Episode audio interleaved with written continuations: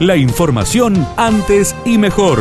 Titulares en AM930 FM93.3. Radio Villa María. Antes y mejor. Detuvieron a un hombre con pornografía infantil en barrio San Martín. El procedimiento se llevó a cabo en la mañana de hoy, en calle Formosa al 2370.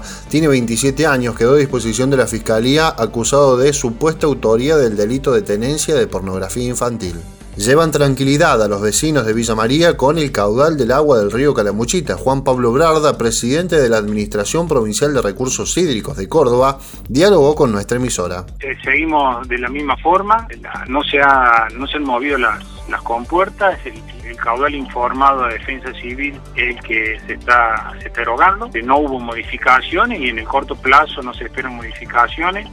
Este, venimos trabajando en conjunto con bomberos y municipio de Villa María en relación a, bueno, a potenciales lluvias locales en el sector que pueden llegar a algo ahí en la zona, con el nivel del con el nivel del río pero venimos trabajando muy bien. Espera eh, lo que reste febrero, lluvias normales, un poquito superior a, las normales, pero todos los modelos este, en los cuales estamos trabajando indicarían en principio que no habría grandes alteraciones en el caudal de erogación hacia agua abajo. Detuvieron a un hombre y a su pareja acusados de golpear a su hija en Río Tercero. El informe del colega Gustavo Muñoz. La agresión de dos personas adultas a una niña de solo cuatro años de edad que fue internada el pasado viernes en el hospital provincial. La criatura presentaba lesiones y aparentemente está relacionada con maltrato infantil que habría sufrido por parte de su padre y de la pareja de su papá.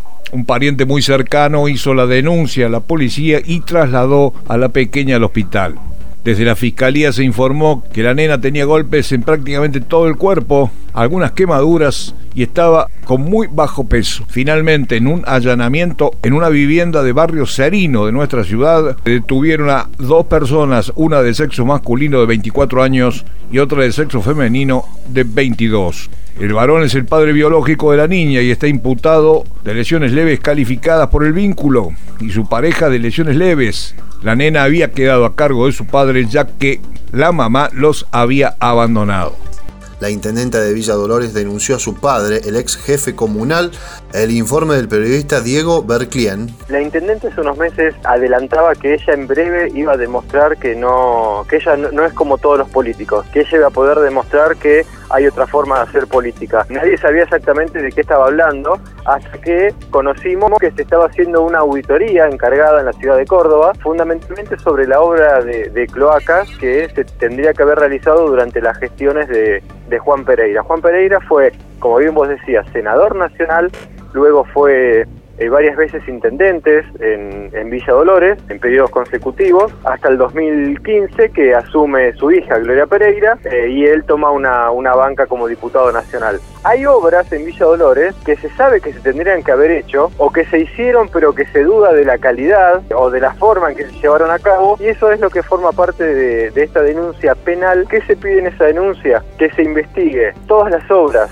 que se tendrían que haber hecho y cuyos fondos se recibieron de la nación, fundamentalmente la obra, la obra de cloacas, y además vicios que hay en la construcción. Conformidad de la mesa de enlace luego de la reunión con el gobierno nacional. Carlos Yanisoto, presidente de Coninagro, dijo a nuestra emisora que regresaba conforme. Me vuelvo conforme a mi provincia porque realmente fue una reunión en que iba orientada hacia una situación de conflicto por declaraciones que todos sabemos, por una expectativa que viene desde hace algunas semanas vinculados al tema de suba de precios, a, estos comentarios de la, eh, en cuanto el sector estaba cooperando para eh, el aumento en la canasta familiar eh, pero todo lo contrario, fue una reunión donde se establecieron bases de diálogo, eh, de respeto, en la cual el respeto hacia el productor, hacia la situación agroindustrial o al sector eh, productivo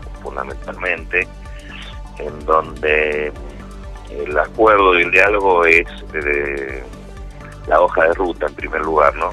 Descartar el conflicto versus conflicto como forma de resolver conflicto, resolver problemas creo que eso es un hecho muy auspicioso.